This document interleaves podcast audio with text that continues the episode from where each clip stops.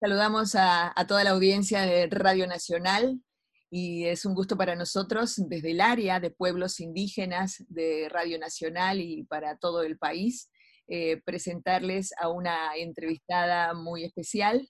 Ella es una mujer referente del movimiento indígena que ha ocupado roles y ocupa roles eh, muy significativos para, sobre todo para una mujer luchadora como ella, médica de Nicaragua, y en la actualidad es la presidenta del FILAC, Fondo para el Desarrollo de los Pueblos Indígenas de América Latina y el Caribe, con, con un rol tan sensible y tan importante en esa relación, en la forma que tiene de interactuar con los estados, eh, el FILAC. Así que vamos a pasar a presentar la doctora Mirna Cunningham. Muchas gracias, la saludamos desde Radio Nacional de Argentina. Muchas gracias por la invitación a y el gusto de estar en Radio Nacional de Argentina y precisamente en una fecha tan, tan relevante para los pueblos indígenas y yo diría para todos los pueblos de, de, de nuestra región, porque el tema de los derechos de los pueblos indígenas no solo nos corresponde promoverlo a nosotros como indígenas, sino que a toda la población. Así es, tal cual, porque trabajamos en la comunicación con enfoque intercultural precisamente por, una convivencia ¿no? Eh, pacífica, ¿no? en armonía entre las diversas culturas.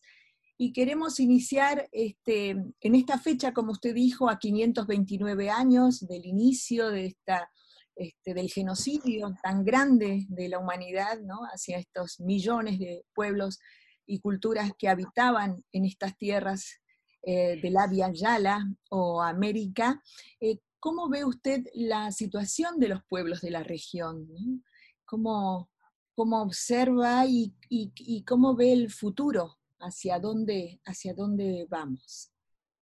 Bueno, definitivamente los pueblos indígenas en esta región hemos pasado en las últimas décadas por procesos muy interesantes. Somos la región en donde ha ha habido mayores avances en lo que se refiere a reconocimientos normativos, legales de los pueblos indígenas.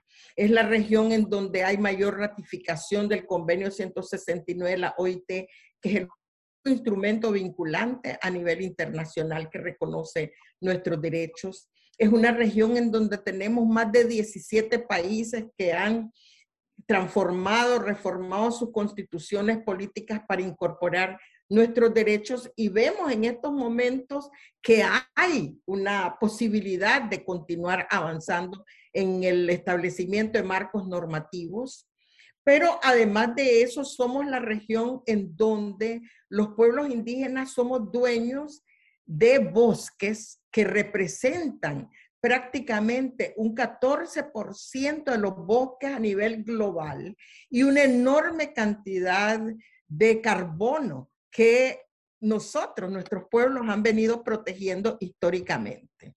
Entonces, estamos en una región que se caracteriza, yo diría, por tres procesos importantes. Reformas constitucionales y fortalecimiento del marco legal está siendo peleado pulgada pulgada por los pueblos indígenas. Una región en donde el impacto de cambio climático nos está afectando de forma dramática y que, como han dicho los hermanos de la Amazonía, estamos en un momento de no retorno. O resolvemos el tema del cambio climático ahora o no hay posibilidades de resolverlo en el futuro inmediato. Pero además de eso, estamos en una región que se ha caracterizado por crecer económicamente a costa de nuestros recursos y nuestros territorios. Y si ese modelo económico no cambia de cara a COVID-19, lo que están llamando los gobiernos recuperación post-COVID, pues obviamente va a ser difícil que podamos seguir sobreviviendo como cultura y como pueblos. Y en la medida en que esta región pierda más de 800 culturas indígenas, pierde toda la región. pierde toda su riqueza de diversidad cultural, pierde todo el conocimiento que tiene que ver con manejo sostenible de los recursos naturales, pierde una base natural y cultural fundamental para la región. Entonces yo creo que ese es el momento en que estamos en estos momentos. Gracias, doctora. Voy a presentarle a la compañera de Salta, de Radio Nacional Salta LRA4, Josefina Adrover. Muy buenas tardes, tardes nuestras, doctora Mirna. Un gran placer escucharla, un gran placer escucharla y aprender, por supuesto, siempre. Mi pregunta va referida hacia el tema del buen vivir, ¿no? Eh, ¿Cuáles han sido las, las conclusiones del foro político respecto a una concertación para el buen vivir? Definitivamente quisiera comenzar señalando lo que dijo Alicia Bárcena de CEPAL. Ella dice que los pueblos indígenas tenemos la llave para una recuperación post-COVID que sea sostenible. Y esa llave está precisamente en el planteamiento del buen vivir de los pueblos indígenas. Los pueblos indígenas hemos sostenido una relación intrínseca con la madre tierra, con los recursos y nosotros somos parte del territorio y el territorio es parte de nosotros porque precisamente no nos vemos desvinculados de los otros seres vivientes. Y yo diría que no solo de los seres vivientes, sino toda la espiritualidad, los espíritus que son los que protegen esos recursos. Esa relación intrínseca es lo que nos ha permitido definir normas que hemos transmitido de generación en generación y que son los que protegen esos recursos. Esos, esas normas comunitarias que se garantizan a través de nuestros mecanismos de gobernanza son los que permiten que nosotros podamos decir que el buen vivir no trata solo sobre ingresos económicos, sino que va mucho más allá de ingresos económicos, va hacia el restablecimiento de esas normas de convivencia, va hacia el reconocimiento de esos valores como la reciprocidad, la solidaridad, la complementariedad, pero va principalmente a abordar el hecho de que el ser humano, las personas no somos lo más importante de la naturaleza, sino que vivimos en la medida en que garantizamos que el resto de la naturaleza también sobreviva. Ese es nuestro planteamiento de buen vivir. Y eso es lo que ha permitido que hoy estemos recordando estos 529 años. ¿Por qué? Porque lo teníamos, lo estábamos practicando hace 529 años. Y a pesar de toda la historia de colonización, de toda la opresión que nuestros pueblos han enfrentado, seguimos manteniendo ese mismo planteamiento del buen vivir. Lo que pasa es que nosotros hemos querido compartirlo con el resto de la humanidad, con los no indígenas. Nunca hemos planteado que el buen vivir es solo para nosotros. El buen vivir es para todos. Y yo creo que eso es lo que hemos estado proponiendo desde el Día Internacional de los Pueblos Indígenas, cuando hablamos de un nuevo contrato social. Estamos diciendo, volvamos a sentarnos, a dialogar, a trabajar en conjunto para que todos podamos sobrevivir. Muchas gracias. Muchas gracias. Gracias. Le presento a Elisa del Carmen Centeno de LRA 22, Radio Nacional San Salvador de Jujuy. Muchas gracias. Muchas gracias. Hola, buenas tardes, hermana Mirna, ¿cómo está? Un gusto poder saludarla. Buenas eh, tardes, mucho gusto. Ya le dije que quiero ir a Jujuy. Vamos a ver cuándo puedo llegar. Va a ser un placer poder recibirla y que esté acá con nosotros contemplando la maravilla que tenemos de nuestras regiones. Así que la esperamos, la esperamos por supuesto, va a ser un honor.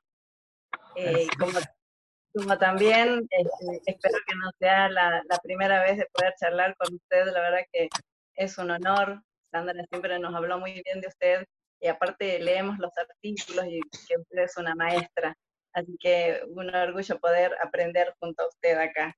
Bueno, siguiendo la línea que, de la que hablaba usted del buen vivir y de las buenas prácticas de los pueblos indígenas eh, ante esta pandemia, ¿no? Este, yo hago programas eh, de, de, radio este, específicamente de pueblos indígenas hace, hace muchos años que vengo haciendo este tratamiento de los temas y ahora en Radio Nacional.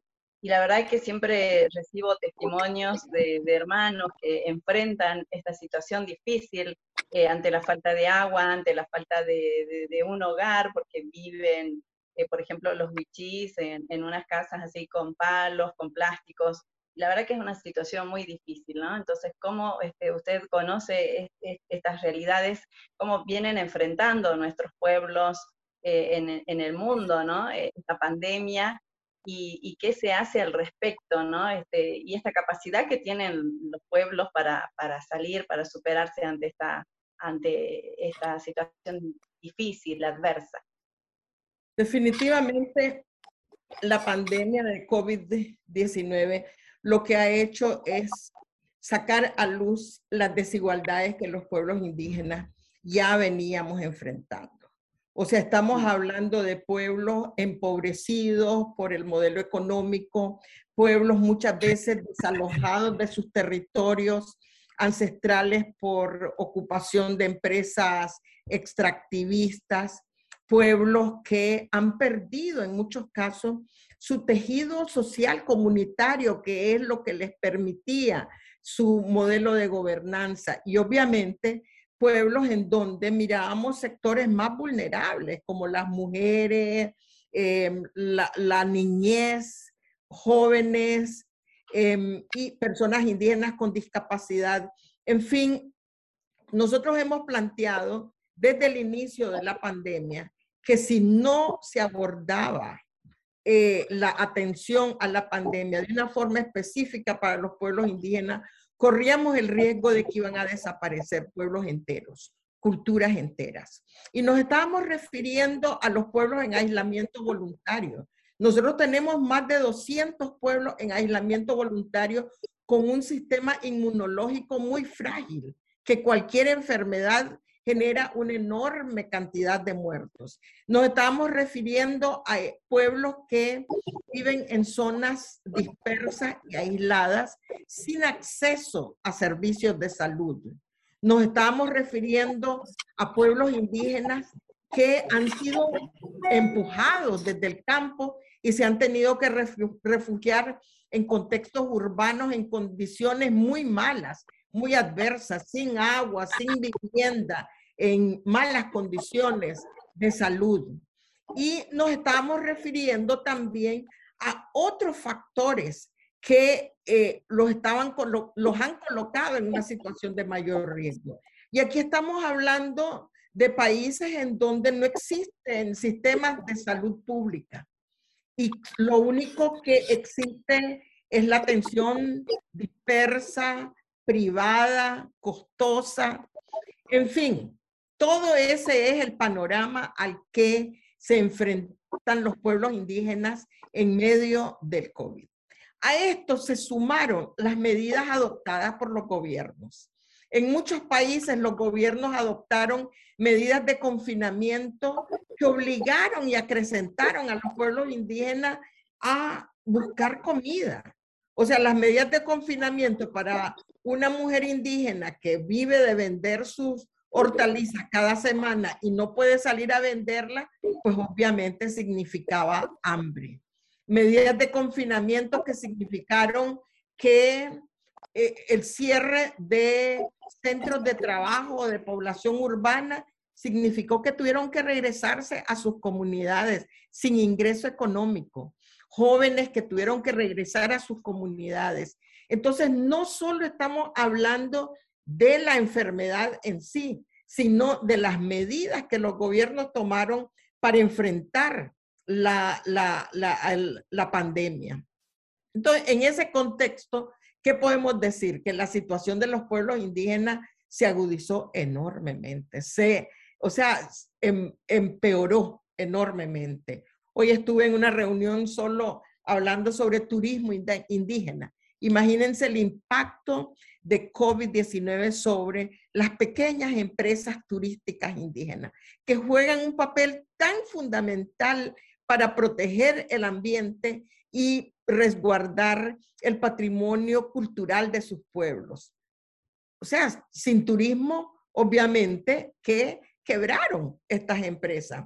Entonces, yo diría, sin embargo, en medio de esta situación tan adversa, los pueblos indígenas dijeron, organicémonos. Y nos organizamos junto con el FILAC en la plataforma indígena regional.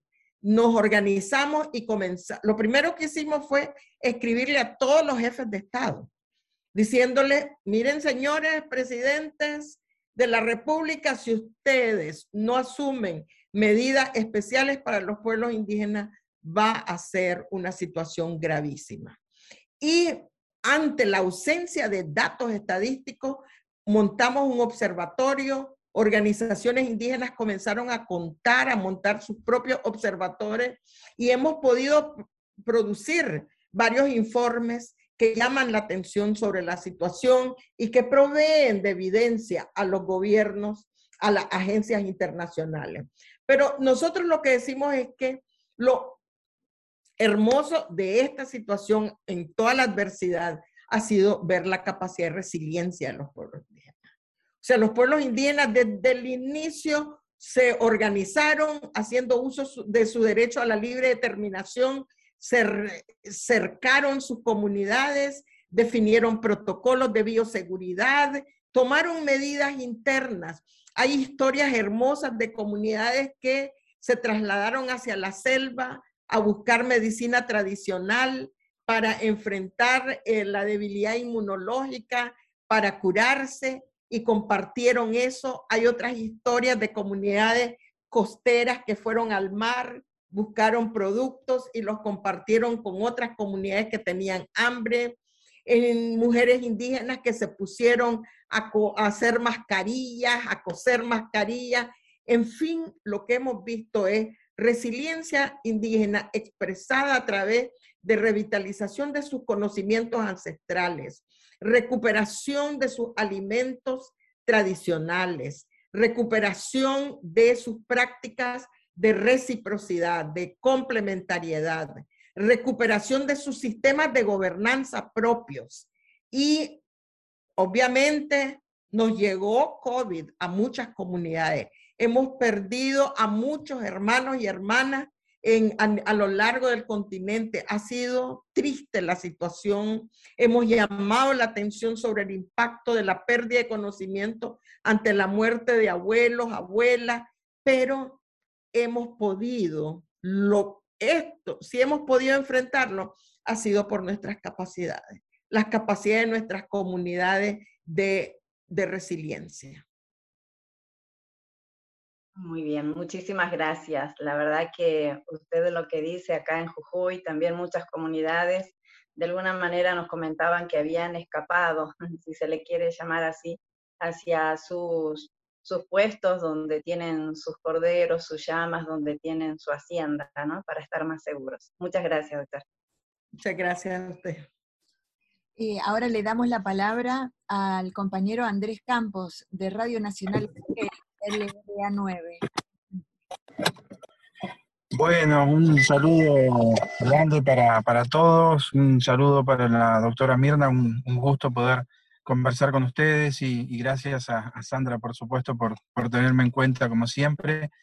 Eh, bueno, ya que está invitada la, doctora a visitar la Argentina y Jujuy, eh, no, no podría dejar de visitar la Patagonia Argentina también, ¿no? Un lugar tan lindo, tan, tan hermoso, que recibe gente de todo el mundo y donde también, por supuesto, estamos muy preocupados ¿no? por la problemática de, los pueblos que, enfrentan los pueblos originarios, que, son muchas. Eh, usted hablaba de este planeamiento del buen vivir, pero bueno, acá eh, hoy podría decir que, no es, eh, podría decir es mi día fatalista, porque no sé si puedo dar un mensaje tan esperanzador en cuanto a la situación que estamos atravesando, ¿no? que por ahí es similar a la que atraviesan otras provincias o incluso otros países, eh, por mm, algo de lo que ya mencionaron, eh, acá en Esquel, en la provincia de Chubut, en la Patagonia, hace 20 años que estamos luchando contra empresas mineras que quieren avanzar sobre los territorios de los pueblos originarios, generando desalojos, lugares que son incluso muchos de ellos sagrados ¿no? para, para los, los pueblos originarios y, y la justicia que, mm, mm, digamos, no se actualiza en este sentido. Hay jueces que eh, no permiten incluso en audiencias donde se ven involucrados eh, pobladores originarios que hablen en sus lenguas. ¿no? Como, como periodista que me ha cubierto, me ha tocado cubrir causas judiciales, eh, por ejemplo, si se habla de mafia china, traen un traductor chino para que pueda trabajar, pero cuando los pueblos originarios se ven involucrados y quieren hablar en su lengua, no se los permiten, e incluso se burlan de ellos, ¿no? Cuando les dicen, y cuando hablan en castellano le dicen, ah, ve qué bien que hablan en castellano, pero no, ellos quieren hablar en su lengua originaria. Y, bueno, eh, quería ver qué, mensaje nos puede dar la, doctora para, para darnos fuerza, ¿no? A continuar con toda esta lucha que, que por momentos vemos tan, tan desigual, al menos desde acá, desde la Patagonia. Muchas gracias por la invitación y efectivamente me gustaría visitarlo y lo, lo, ponemos en la agenda para cuando haya posibilidades de viajar. Y gracias por compartir la dramática situación que las comunidades están viviendo en la Patagonia. Como usted mismo dice, es una situación que enfrentan pueblos indígenas en muchas partes del resto de América Latina, África, Asia, el resto del mundo. Lo que los pueblos indígenas hemos tratado de hacer ante ese tipo de situaciones es utilizar el sistema global, el sistema internacional, el sistema de Naciones Unidas, para ir y que generar desde ahí que funcione como una caja de resonancia. Cuando no nos vuelven a ver en nuestro país, cuando sentimos que se ha venido cerrando los espacios, hemos acudido al espacio internacional. Y tenemos casi 100 años de estar en ese espacio internacional. Los primeros jefes indígenas que llegaron a Naciones Unidas fue en 1923, todavía no existía Naciones Unidas, era la Liga de Naciones. Y nos hemos mantenido durante estos 100 años luchando en ese espacio internacional para el establecimiento de estándares internacionales de derechos humanos. Todas esas violaciones que usted menciona son violaciones que están en contra del ya en el marco jurídico internacional. O sea, eh, la lengua, estamos prácticamente al inicio del decenio internacional de las lenguas indígenas. Todos los instrumentos internacionales reconocen el uso de las lenguas de los pueblos indígenas. Y precisamente el plan de acción del Decenio Internacional de la Lengua Indígena, establecido hace más de un año, tiene como su eje primero la administración de justicia, el uso de la lengua en el sistema de administración de justicia. Todo lo que usted señala sobre desalojos, concesiones mineras sobre territorios indígenas están en contra del marco internacional de derechos humanos. Entonces, lo primero que hemos hecho es utilizar ese espacio internacional. Entonces, lo que necesitamos es que los hermanos, las hermanas de la Patagonia puedan seguirse articulando al movimiento indígena internacional y puedan hacer que ese espacio sirva como una caja de resonancia. Obviamente que esto se acompaña de organización interna. O sea, si no estamos organizados internamente, es muy difícil que podamos hacer que podamos transformar y lograr convencer a los gobiernos. O sea, hay que acompañarse de movilización interna y de organización interna. En este esfuerzo es importante también el desarrollo de capacidades lograr conocer que existen esos instrumentos internacionales. Y ahí ustedes juegan un papel fundamental como medios de comunicación. Hemos visto en toda nuestra región que los medios de comunicación han jugado un papel importantísimo para informar a los pueblos indígenas sobre el marco legal que les asiste, para darle voz a los miembros de los pueblos indígenas y que ellos mismos hagan sus planteamientos. Y obviamente esto de alguna manera nos ha servido muchísimo en algunos países. Entonces yo lo que le puedo decir a los hermanos, las hermanas de la Patagonia, es que su situación no es única. Entendemos que la situación es dramática, pero en la medida en que nos articulemos a nivel global como movimiento indígena, en esa medida podemos empezar a presionar para cambiar esa situación. Y lo, el tema de las minerías, el tema de la industria extractiva, el tema de, del modelo de desarrollo, es el eje central de nuestro trabajo internacional.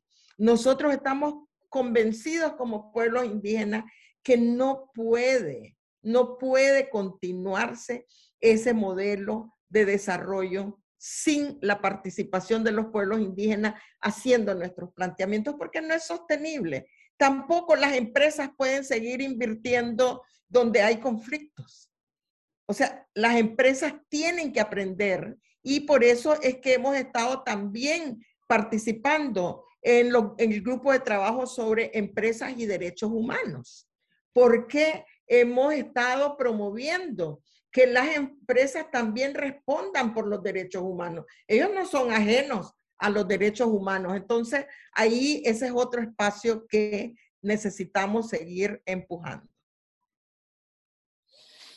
Bueno, bueno, muchas gracias, muy interesante y por ahí me hace reflexionar y, pensar en que sí, por ahí puede haber faltado en estos años de lucha que llevamos adelante eh, algo de organización para sacar esto del país, ¿no? que se conozca más a nivel internacional lo que estamos padeciendo acá en Patagonia. Así que bueno, eh, gracias por sus palabras. Tengo algunas otras consultas que seguramente eh, estaremos haciendo más adelante y bueno, reitero mi, invitación a, a, que venga acá a la Patagonia Argentina. Muchas gracias, muchas gracias. Y solo recordarle a los hermanos y hermanas de la Patagonia que eh, en las próximas semanas estaremos celebrando la asamblea del FILAC. Y en esta asamblea hay delegados indígenas y delegados del gobierno de Argentina. En la medida en que ellos se comuniquen también, estos planteamientos pueden servir para, o sea, nosotros jugamos un papel de un puente para el diálogo entre gobiernos y pueblos indígenas. Ese es un espacio que hay que aprovechar porque eh, necesitamos también eh, establecer esos puentes de comunicación, porque si no, estamos solitos luchando cuando la verdad es que es responsabilidad del Estado salvaguardar nuestros derechos. Gracias, doctora. Em, también recordar que en este momento en distintos lugares del país los hermanos están recordando el 11 de octubre como el último día de libertad y están haciendo sus manifestaciones. Este, en este momento, frente a la Plaza del Congreso, eh, hubo eh, desde el 10, 11 y 12 eh, conversatorios donde se debate la necesidad de una ley sobre propiedad comunitaria indígena y la situación de emergencia territorial. Em, y luego preguntarle específicamente algo que usted viene trabajando hace tantos años, que son los derechos de las mujeres indígenas. ¿Cuál es el, el papel que, juegan las mujeres en la incidencia de, internacional, en la esfera internacional que vienen haciéndolos hace tanto tiempo? Em, en su interrelación con el feminismo global y, por supuesto el papel de la juventud este, que lo vemos ahí cada vez más involucrado, los, jóvenes este, indígenas y, el aporte que están haciendo.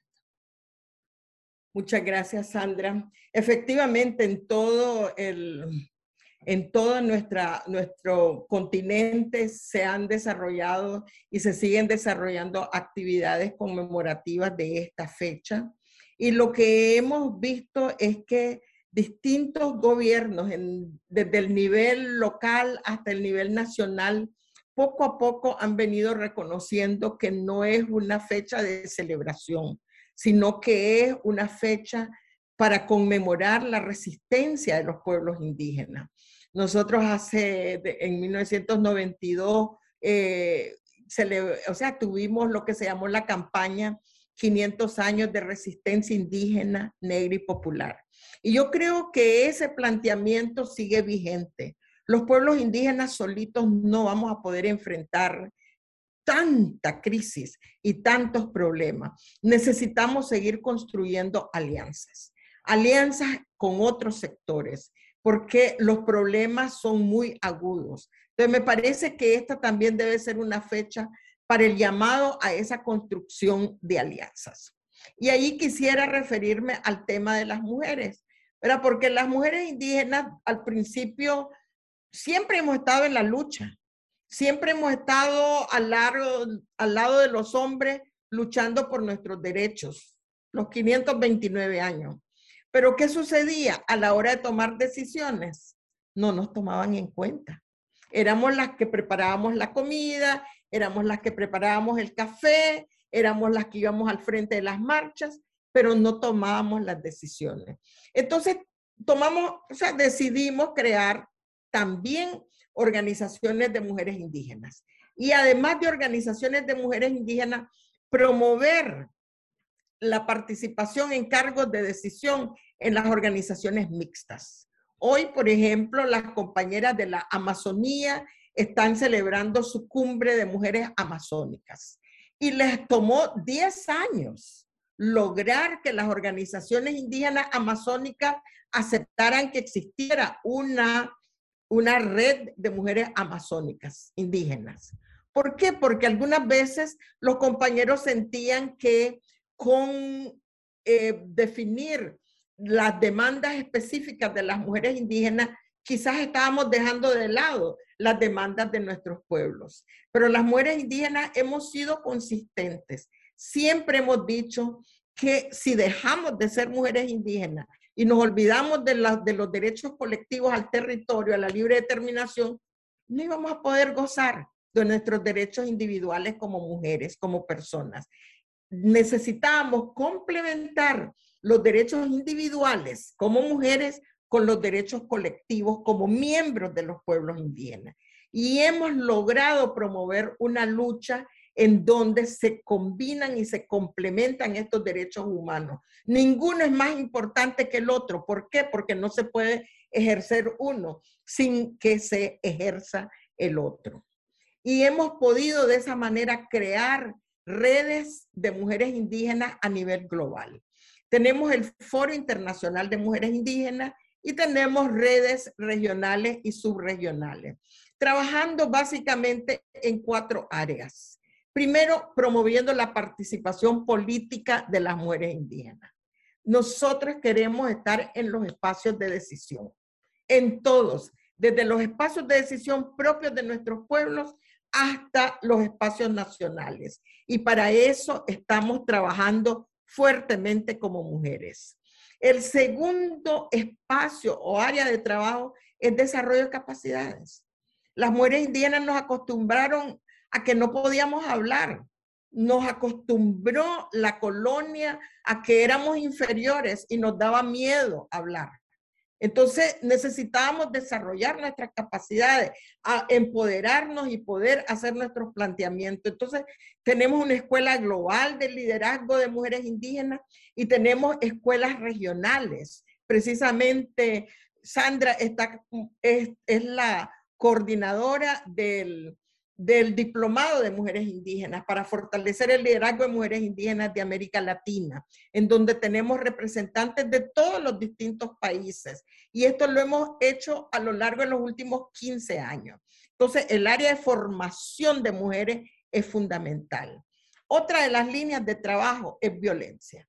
¿Cómo luchar en contra de todas las formas de violencia contra las mujeres? Porque las mujeres no solo sufrimos violencia dentro de nuestros hogares, porque nuestros hombres indígenas han creído que ser, que ser parte del sistema es asumir también el maltrato a las mujeres, porque eso es lo que ven que hacen los otros hombres y ellos lo reproducen. Y obviamente cuando ellos están sometidos a los problemas de desalojo de tierras y todo, esta situación se vuelve más aguda. Y además de eso, nosotros enfrentamos otras formas de violencia. La contaminación ambiental, cuando se usa agrotóxicos, ¿a quiénes afecta más? A las mujeres indígenas porque tenemos más grasa en el cuerpo. La contaminación por mercurio, ¿a quiénes afecta más? A las mujeres indígenas. Entonces, hemos hecho un llamado a que el tema de violencia contra mujeres no solo debe de ser violencia dentro de los hogares o dentro de las comunidades, sino toda forma de violencia. Y nuestra otra línea de trabajo desde el Foro Internacional de Mujeres es el empoderamiento económico. No se puede trabajar empoderamiento político sin autonomía económica de las mujeres. Entonces, el empoderamiento económico y hemos creado un fondo de mujeres indígenas que se llama el Fondo AINI, a través del cual se, se apoya las iniciativas de organizaciones de mujeres. Entonces, este es el trabajo que hacemos em, en distintos niveles, a nivel global en el mundo, como mujeres indígenas.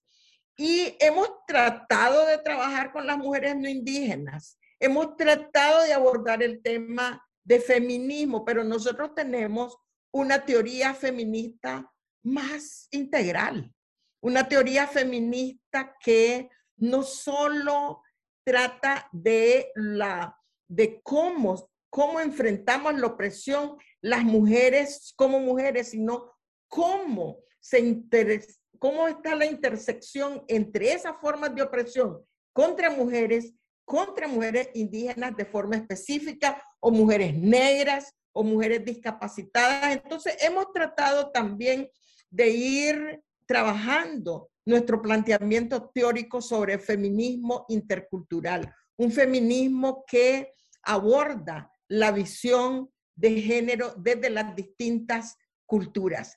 Y bueno, pues a veces nos ha ido bien, a veces no nos ha ido bien con, con las feministas, no, em, no seguimos trabajando, tratando de construir alianzas en la medida de las posibilidades, pero no podemos, no podemos subordinar nuestros principios como mujeres indígenas a principios que no coincidan con los de nuestros pueblos, que son el derecho a la libre determinación, el derecho a los, a los, a los derechos colectivos de los pueblos indígenas. Trabajamos también el tema de juventud. Hemos visto, todavía tenemos muchas inquietudes, especialmente ante la urbanización creciente, de que nuestros jóvenes pierdan su identidad. Pero yo diría que hemos visto buenas experiencias. Jóvenes urbanos, indígenas, que están viviendo su identidad de una forma diferente. O sea, si se hacen raperos, son raperos con un enfoque indígena. O sea, si van, o sea, hemos visto, yo creo que los jóvenes indígenas de alguna manera han empezado a vivir su identidad indígena de una forma, em, de una forma propia. Y creo que esa es una buena, una buena esperanza. Obviamente que la ciudad coloca a los jóvenes en una situación muy difícil. Algunas veces tienen que acudir al abuso de sustancias tóxicas, el suicidio. Hemos visto problemas, pero creo que poco a poco las juventudes indígenas están tratando de articularse para poder responder a estos problemas. Gracias, doctora. Y, cuanto más la juventud también es más sensible a la afectación de la madre tierra y este, a las consecuencias que vemos de, dejar de cuidar ¿no? este, nuestra Pachamama, el medio ambiente. Y le doy la palabra a la compañera de Salta, Josefina Drover. Sí, bueno, justamente cuando usted hacía mención a, lograr esos espacios en la toma de decisiones de las mujeres, mi pregunta va enfocada a cómo observa usted la llegada de líderes indígenas a las presidencias de nuestros países latinoamericanos, como es el caso de Perú y Bolivia, ¿no? Con Evo y Castillo. Bueno, nosotros con el caso de, Evo hemos visto que su llegada al gobierno sirvió para reformas estructurales. O sea, reformó la constitución política, em, reconoció a los pueblos originarios, sirvió para el establecimiento de comunidades autónomas, que es un planteamiento central de los pueblos indígenas. En fin, su llegada a la presidencia sirvió para comenzar abordar factores estructurales que han oprimido a los pueblos indígenas. Tenemos que ver el caso de Perú, ojalá pueda hacer algo, ¿verdad? O sea, el, el problema de cualquiera que llegue a la presidencia es que las formas de llegar a la presidencia todavía son muy complicadas para los pueblos indígenas, porque es a través de partidos políticos, de coaliciones que a veces los desgastan tanto que el tema indígena deja de ser su prioridad, ¿verdad? Entonces aquí tenemos un enorme desafío. Queremos llegar al poder, pero los mecanismos para llegar al poder todavía son los mecanismos convencionales. Y entonces aquí no solo se trata de cómo llegamos al poder, sino cómo transformamos, podemos transformar los partidos políticos podemos transformar la forma de acceso al poder en nuestros países. ¿Cómo hacemos esto? ¿Cómo logramos esas transformaciones estructurales? Entonces, no solo es la persona, sino cómo transformamos a todo el aparataje. Y en ustedes, pues, o sea, ustedes son testigos que esa es una lucha montaña arriba. Hemos visto hermanos, hermanas indígenas que han creído que una solución es crear partidos políticos.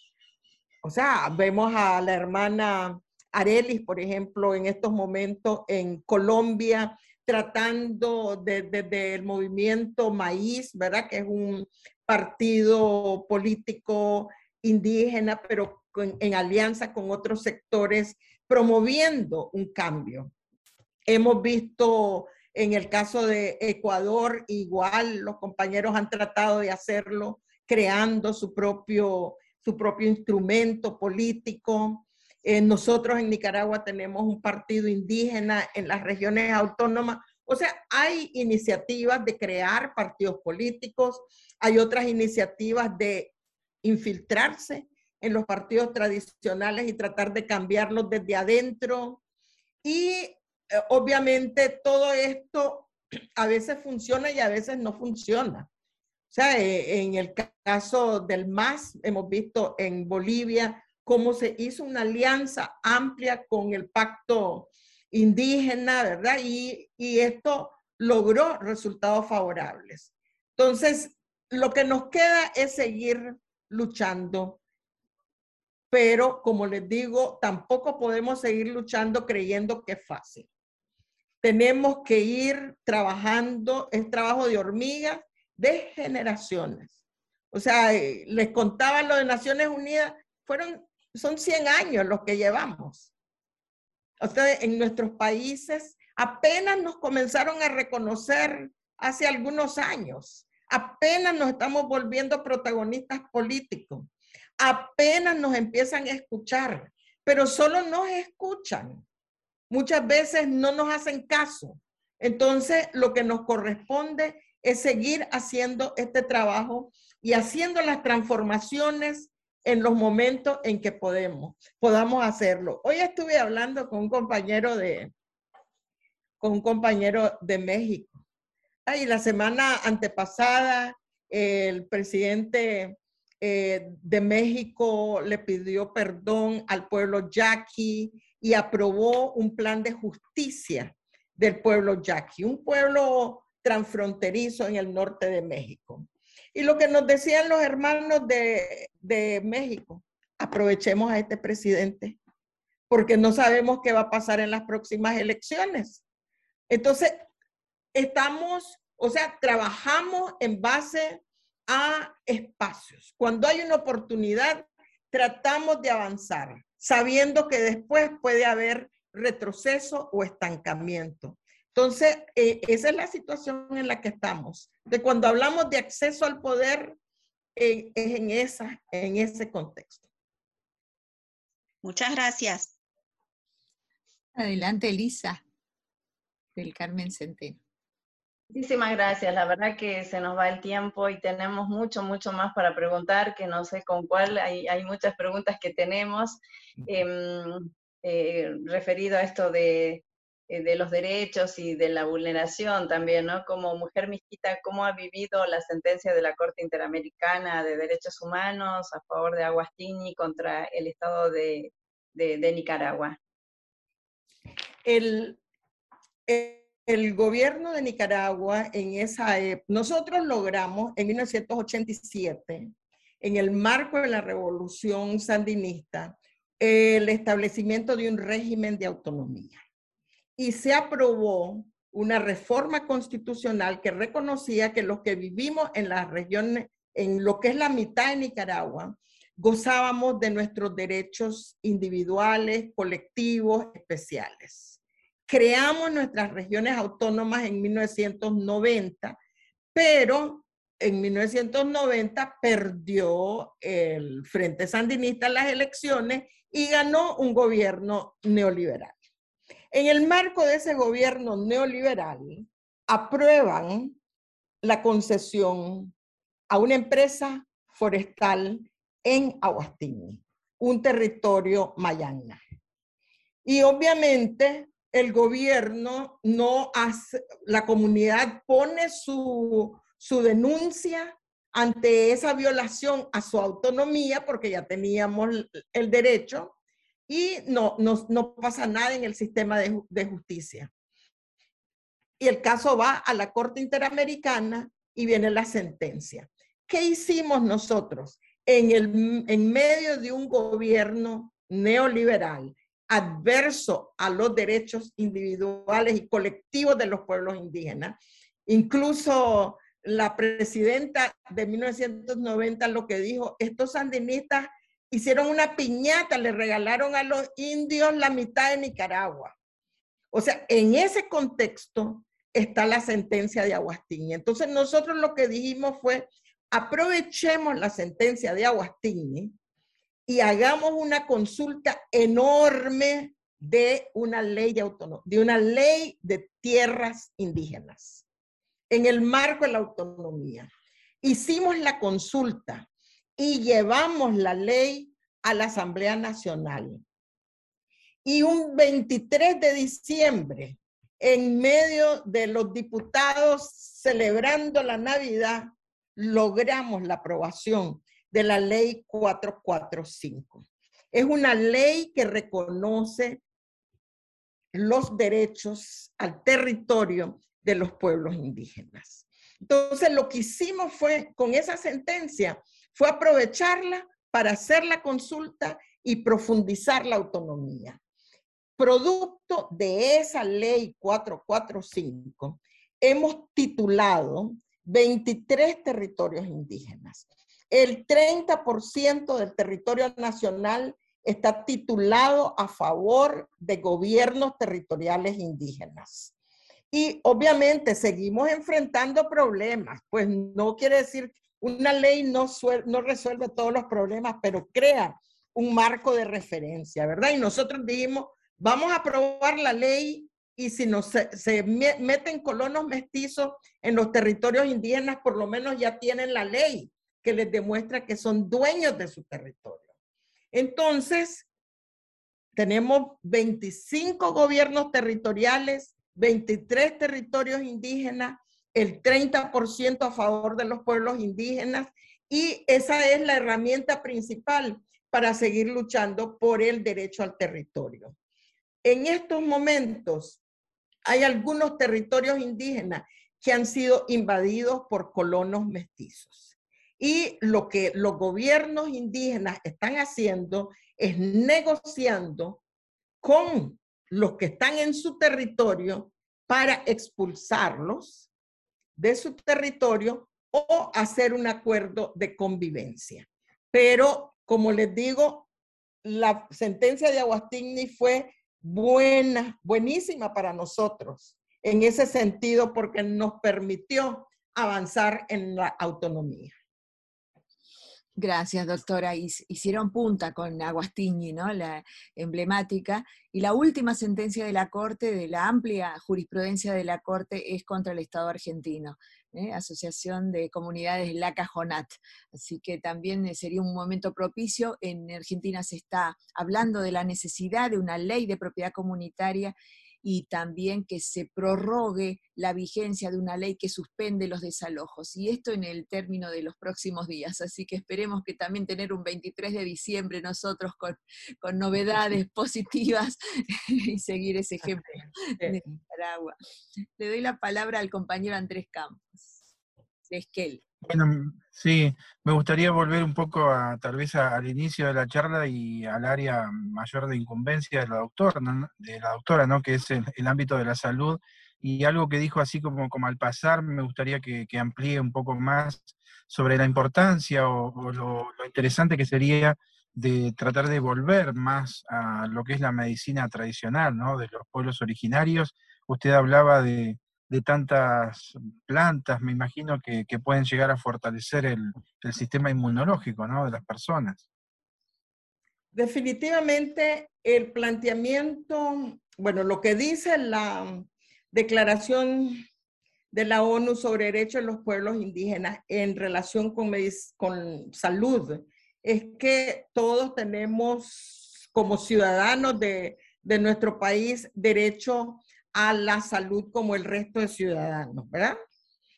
Y, pero después agrega el derecho colectivo y dice que los pueblos indígenas tenemos derecho a utilizar nuestro sistema de salud, a administrar ese sistema de salud y a contar con recursos para montar esos sistemas de salud. Eso nosotros lo hemos llamado en la región la promoción de programas de salud intercultural. Y hemos tratado en los distintos países de ir estableciendo sistemas de salud intercultural. Le quiero decir que 14 países mencionan el término salud intercultural en su legislación, pero muy pocos lo practican, ¿verdad? Muy pocos lo aplican. Nosotros entendemos por salud intercultural un sistema que potencia la medicina tradicional de los pueblos indígenas, un sistema que utilice componentes o elementos de salud indígena dentro de la organización de los servicios de salud y obviamente un personal de salud que entiende estas cosas. ¿Qué hemos logrado en la región? En muchos países existe algo que se llama el parto culturalmente aceptable. O sea, muchos, muchos hospitales están ahora promoviendo el parto vertical. No acostar a la mujer indígena en una cama, sino la forma tradicional en que ellas parían. Y entonces se está comenzando a respetar ese tipo de parto. Otra cosa que hemos visto en algunos países es que respetan a las comadronas, a las parteras, y las están comenzando a incorporar en los sistemas de salud, capacitarlas, orientarlas. En otros países hemos visto que eh, la medicina tradicional también está siendo reconocida incluso en los regímenes de seguro social. O sea, todavía muy poco, pero han comenzado a ser reconocidos como una opción.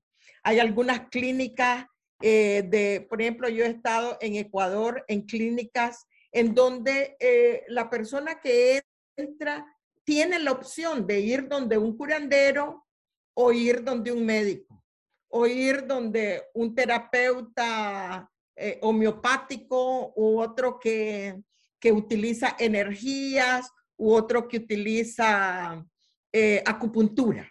O sea, hay algunas clínicas que ofrecen distintas opciones de medicina alternativa. Entonces, creemos que poco a poco se viene avanzando en el establecimiento de sistemas de salud intercultural. Nosotros aquí en Nicaragua, con, con el régimen de autonomía, la, ley de autonomía establece que nuestro sistema de salud tiene que incorporar la medicina tradicional.